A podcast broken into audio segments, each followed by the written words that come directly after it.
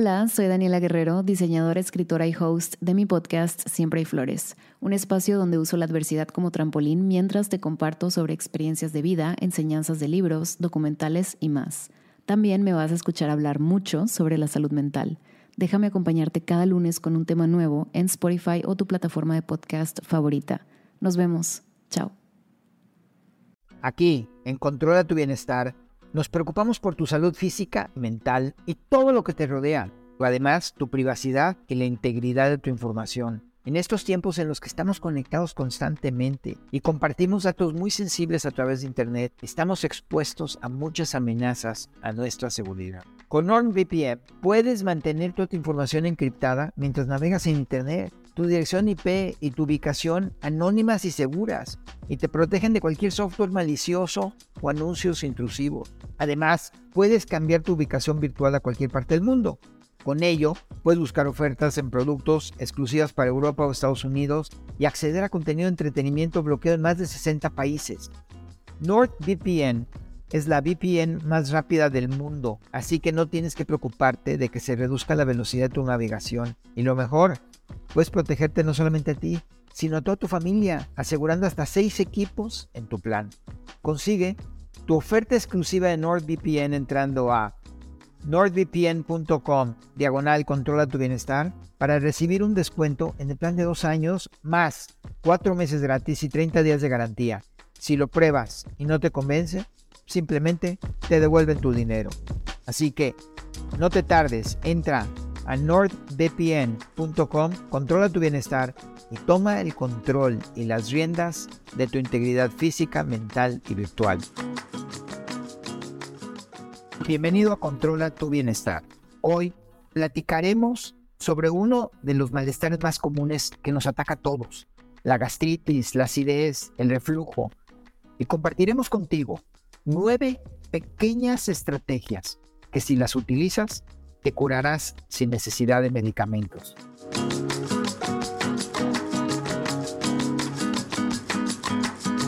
Si has tenido ronquera crónica por mucho tiempo, probablemente no estás desarrollando una gripe, sino en vez de un virus, es una válvula, es el esfínter esofágico interior, la que te está causando ese malestar. Todos hemos sufrido en algún momento de gastritis, reflujo, acidez, me atrevo a decir que más del 90% de la población en algún momento de su vida sufre de estos malestares. El término médico de este proceso ácido, en donde se devuelve parte del ácido estomacal de las paredes del esófago, se llama reflujo ácido, que puede llegar hasta causarnos dolor de garganta, ronquera e inclusive deja un mal sabor de boca. Cuando se vuelve crónico, se le conoce como sus siglas en inglés GERD, que es Gastroesophageal Reflux Disorder, o más conocido como acidez estomacal o enfermedad gastroesofagial. Todos estos malestares digestivos son causados por tres razones principales. Primero, la mala evolución de los alimentos en nuestro esófago. Segundo, demasiado ácido en el estómago. Y por último, el retraso en que se vacíe nuestro estómago. Comer mucho y tarde es una fórmula casi perfecta para producirnos una acidez o un malestar estomacal de este tipo. Pero mi mensaje principal que les quiero dar hoy en la plática de, hoy es que la acidez no es necesariamente causada por demasiado ácido. Al contrario, necesitamos que nuestro estómago tenga acidez para poder descomponer los alimentos y sus nutrientes y que puedan ser absorbidos por nuestro sistema. Y que estos ácidos pasen a nuestro intestino precisamente para protegernos de todas estas bacterias nocivas que nos pueden estar causando otros muchos malestares en esta cadena de nuestro proceso digestivo. Quiero darles un índice muy sencillo, porque hoy se puede medir la acidez de nuestro estómago. Nuestro estómago tiene que ser un ambiente totalmente ácido. Se mide que el óptimo de acidez, si lo midiéramos del 1 al 10, es en el número 3. Entre más alto es este número, se vuelve menos ácido y se vuelve más alcalino. Entonces los alimentos no pueden ser desmenuzados y separados en sus diferentes nutrientes. Por ejemplo, si estamos en el número 7, ya es lo que se considera un ambiente totalmente alcalino donde no tiene acidez.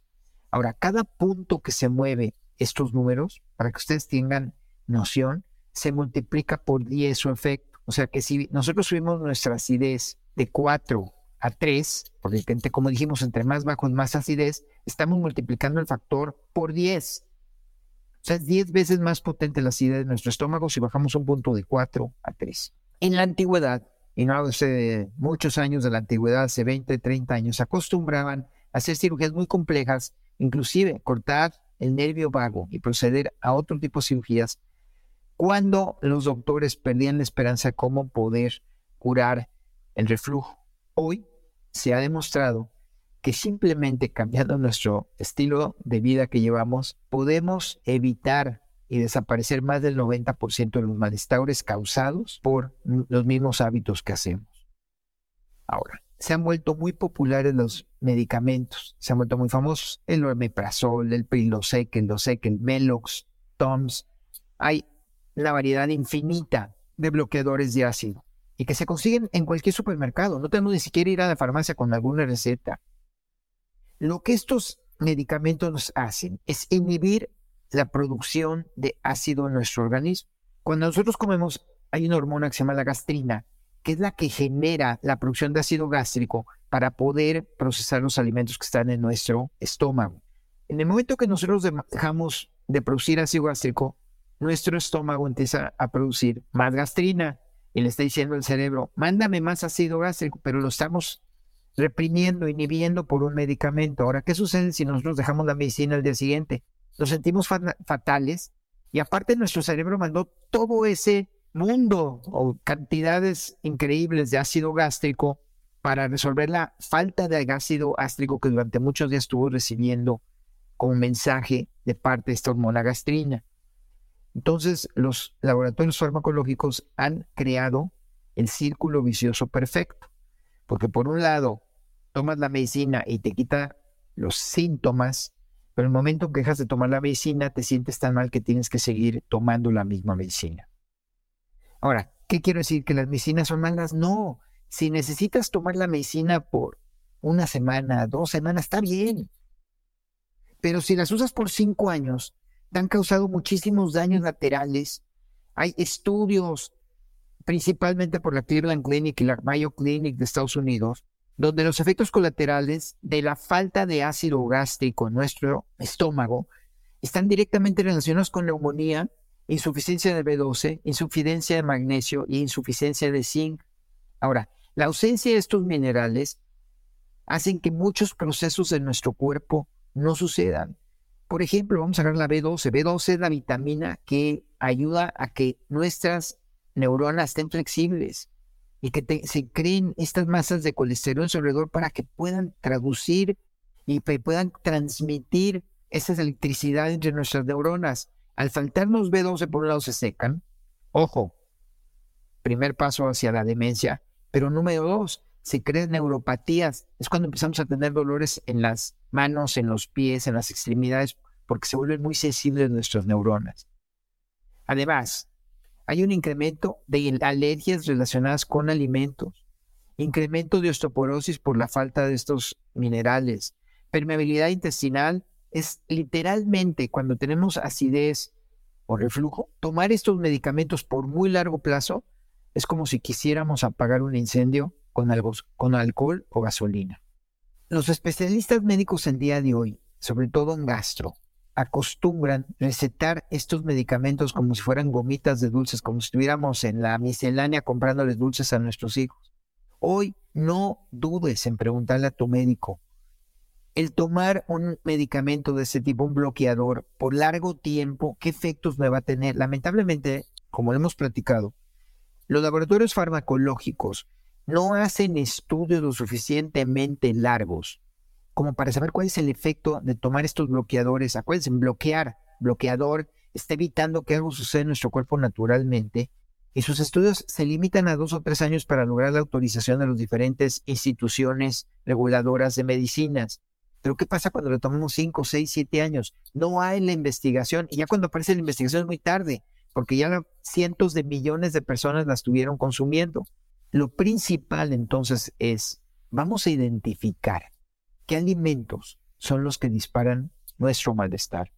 Por un lado, sabemos que hay alimentos como el chile, las cosas muy condimentadas, las frituras, etcétera, que disparan estos malestares de acidez, reflujo o, gastritis. Pero además hay otros alimentos que aunque no disparan directamente por su consumo estos malestares, relajan el músculo de este esfínter inferior del esófago, que a la hora que este se relaja, evita que el ácido que debe estar en el estómago y que es bienvenido en el estómago y se sube el esófago. Las paredes del esófago son sumamente sensibles y son las que nos producen ese dolor cuando decimos me duele la boca del estómago. Es que el ácido se fue hacia nuestro esófago. Además, el sobrepeso también relaja este esfínter. Es por eso que es muy común que vemos que las señoras embarazadas sufren de gastritis durante, sobre todo en el último trimestre de su embarazo, porque este exceso de peso está relajando el esfínter y el ácido simplemente se está subiendo. Se ha descubierto, esto lo descubrió un doctor McGregor, si no lo recuerdo, en Australia, fue muy, muy, muy famoso su estudio donde él se autoinyectó la famosa bacteria, la heliobacteria o la H. pylori, la cual es la causante de, principalmente de úlceras y de gastritis en nuestro sistema digestivo. Ahora, hoy gracias a Dios hay muchas maneras de poderla medir, se puede medir hasta nuestro aliento. Y esto es algo muy difícil de curar porque tratar de matarla toda, cuando si tomamos antibióticos para matarla, estamos matando todo el microbioma de nuestro sistema digestivo.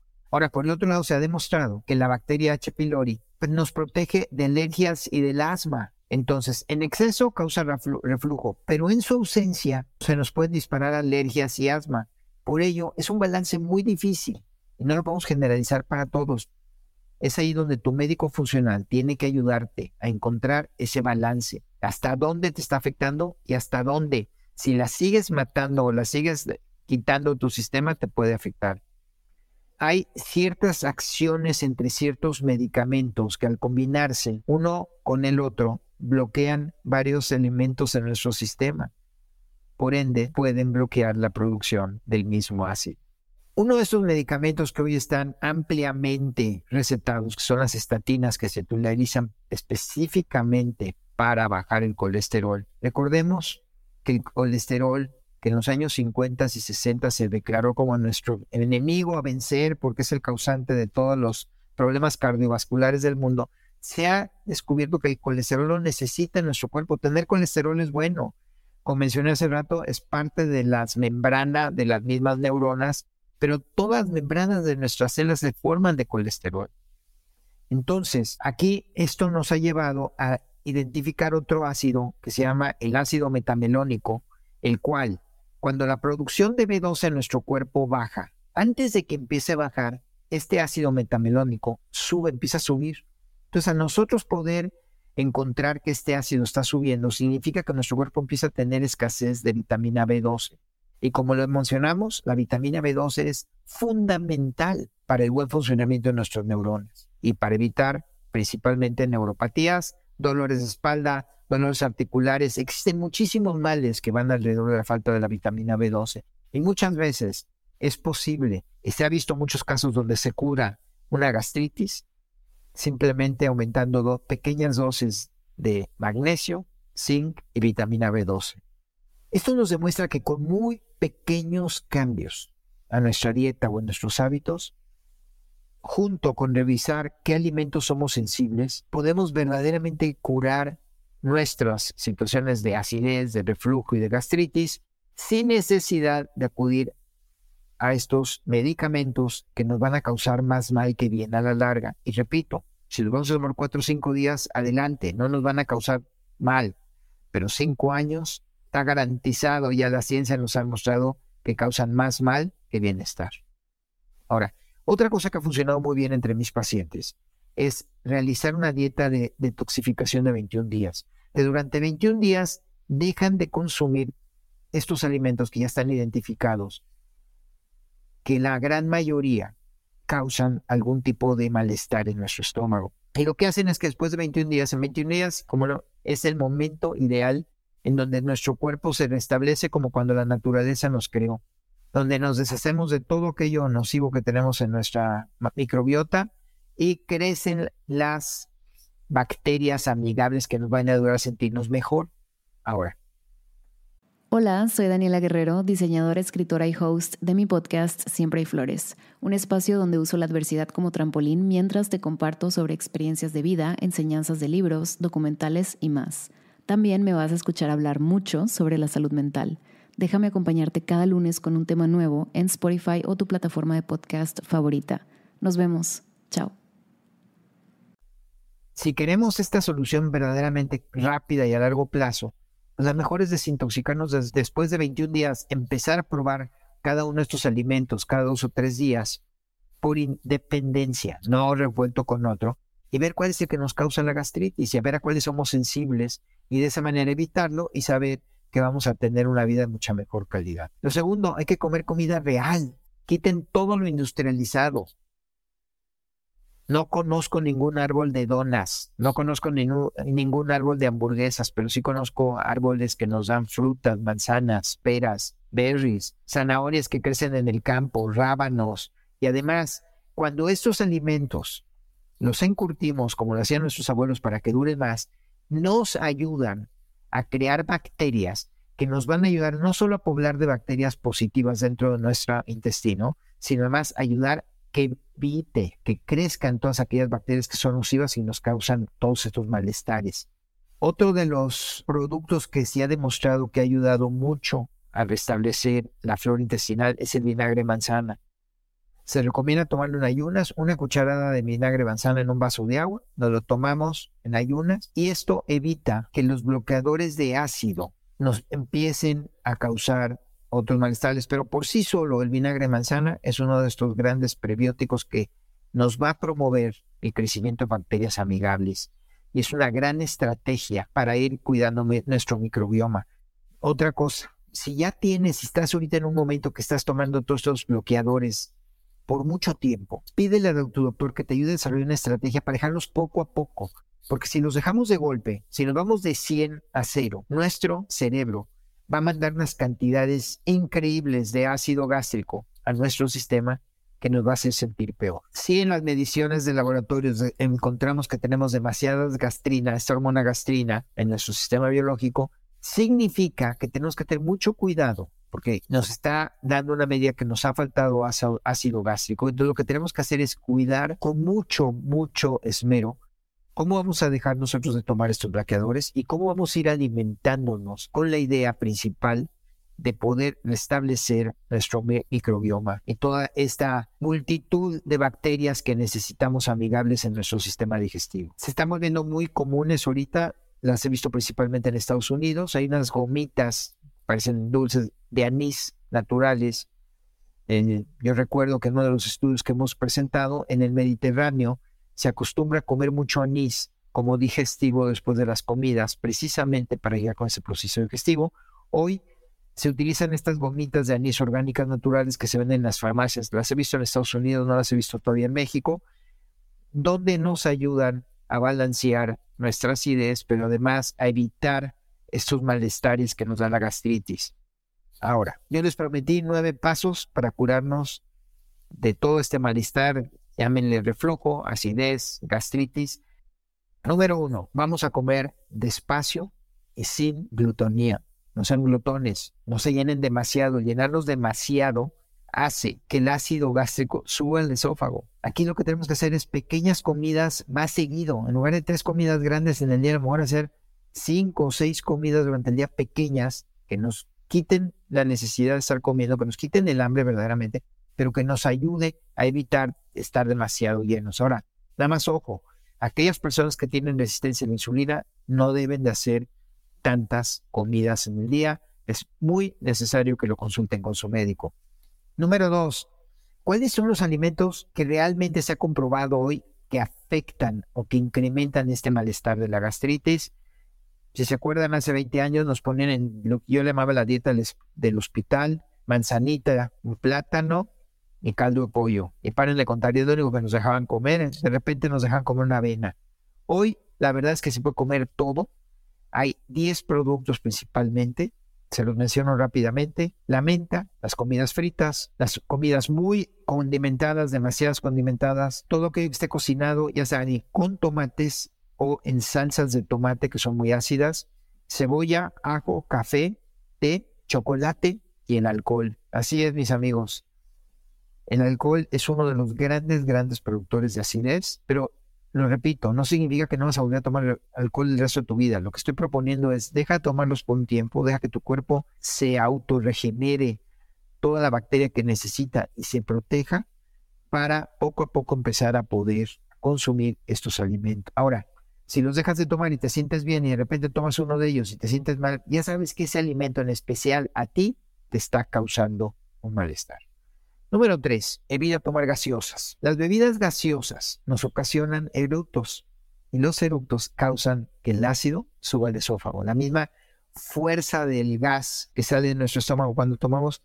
Entonces, durante un periodo deja de tomar bebidas gaseosas, sobre todo los que son amantes de las Coca-Colas y de todo este tipo de bebidas, que además que tienen demasiado azúcar y otros productos nocivos, en especial hacen que este gas que nos hace eructar al mismo tiempo empuja ácido gástrico hacia el esófago. Cuatro, mantente vertical después de comer. Eso de acabar de comer y me voy a echar una siestecita porque me dio sueño, va a aumentar el ácido gástrico en tu estómago porque comiste y este se va a ir para arriba. Así que no te acuestes, mantente en manera vertical. Yo recomiendo mucho a las gentes, sobre todo a aquellas personas que quieren bajar de peso y quieren evitar que se usa la insulina es que acabando de comer caminen 10 minutos para evitar precisamente que la insulina vaya a empezar a generar depósitos de grasa y se vaya toda esta glucosa de lo que comimos hacia los músculos. Número 5, evita el ejercicio vigoroso acabando de comer. Eso que crees que porque comiste mucho traes mucha energía, al contrario, como dije hace rato, una caminata ligera, pausada es recomendable. Pero imagínate ponerte a hacer yoga donde estás doblando tu cuerpo en posiciones hacia abajo, ¿qué estás haciendo? Estás forzando que el ácido y la comida que tienes en tu estómago se sube por su esófago. Uno de los grandes descubrimientos para tratar el reflujo principalmente ha sido el que duermas en posición ligeramente inclinada, que tu cabeza esté de 15 a 20 centímetros más alto que tus pies, para que la misma gravedad obligue a los ácidos a mantenerse en una sola dirección. Eso se puede hacer o creando, en el caso de que no quieras tener estas camas que se levantan, simplemente compras un pedazo de un isósceles de una espuma, lo pones abajo de tu almohada y te va a permitir que tu cabeza esté estos 15 o 20 centímetros arriba de su nivel para que mantengas la gravedad del ácido hacia abajo. Número 7, lo dijimos y lo vamos a decir en casi todas las enfermedades crónicas, bajar de peso es sumamente importante. Un sobrepeso extiende la estructura muscular que soporta el esfínter esofágico inferior decreciendo la presión que lo mantiene cerrado. Número 8. El culprito de la gran mayoría de las enfermedades. Hay que dejar de fumar. Y ojo con los que no fumamos, pero estamos rodeados de gente que fuma. El fumador pasivo absorbe la nicotina, que la nicotina una de sus funciones es relajar el esfínter. Entonces, es uno de los principales causantes. Olvídense del malestar y las toxinas y todos los gases que le estamos metiendo a nuestro cuerpo. Eso es para otro programa. Uno de los efectos más importantes que tiene la nicotina es la relajación, pero relaja el esfínter del esófago inferior. Y por último, número nueve, revisa qué medicamentos estás tomando. Antidepresivos, en especial los tricíclicos, antiinflamatorios, como los COX-2, estrógenos para las mujeres menopáusicas. Este tipo, todas estas medicinas que acabo de mencionar también relajan el esfínter. Ahora, el Fosamax, el Ibandronate y otras medicinas que vienen a recuperar la masa ósea irritan al esófago. Por un lado, como mencionamos hace rato, Pharma no investiga el efecto a muy largo plazo del consumo de medicamentos. Entonces estamos tomando Fosamax por 5, 6, 7 años. Y sí, a lo mejor nuestros huesos están más sólidos y se está generando un hueso mucho mejor y más sano pero por el otro lado estamos dándole en la torre a nuestro sistema digestivo. Lo que yo les recomiendo es, hay muchísimos alimentos que nos ayudan a recuperar nuestra fuerza ósea y al mismo tiempo hay suplementos, una combinación de vitamina D3 con K, con magnesio y calcio, los cuales van a tener mucho mejor efecto que estos medicamentos que son tan nocivos para nuestra salud. Así que si te gustó este podcast, compártelo. Seguro tienes gente que te rodea que sufre de alguno de estos males, de acidez, problemas gastrointestinales, reflujo. y los cuales se beneficiarán de seguir esas indicaciones que son muy fáciles de que nosotros implementemos y de curarnos y además vamos a ahorrar muchísimo dinero en medicinas y en sentimientos de malestar. Gracias y te esperamos pronto en Controla tu Bienestar.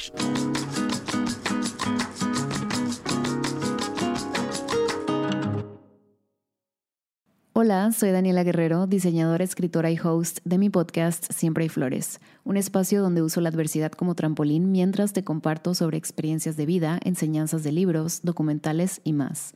También me vas a escuchar hablar mucho sobre la salud mental. Déjame acompañarte cada lunes con un tema nuevo en Spotify o tu plataforma de podcast favorita. Nos vemos. Chao.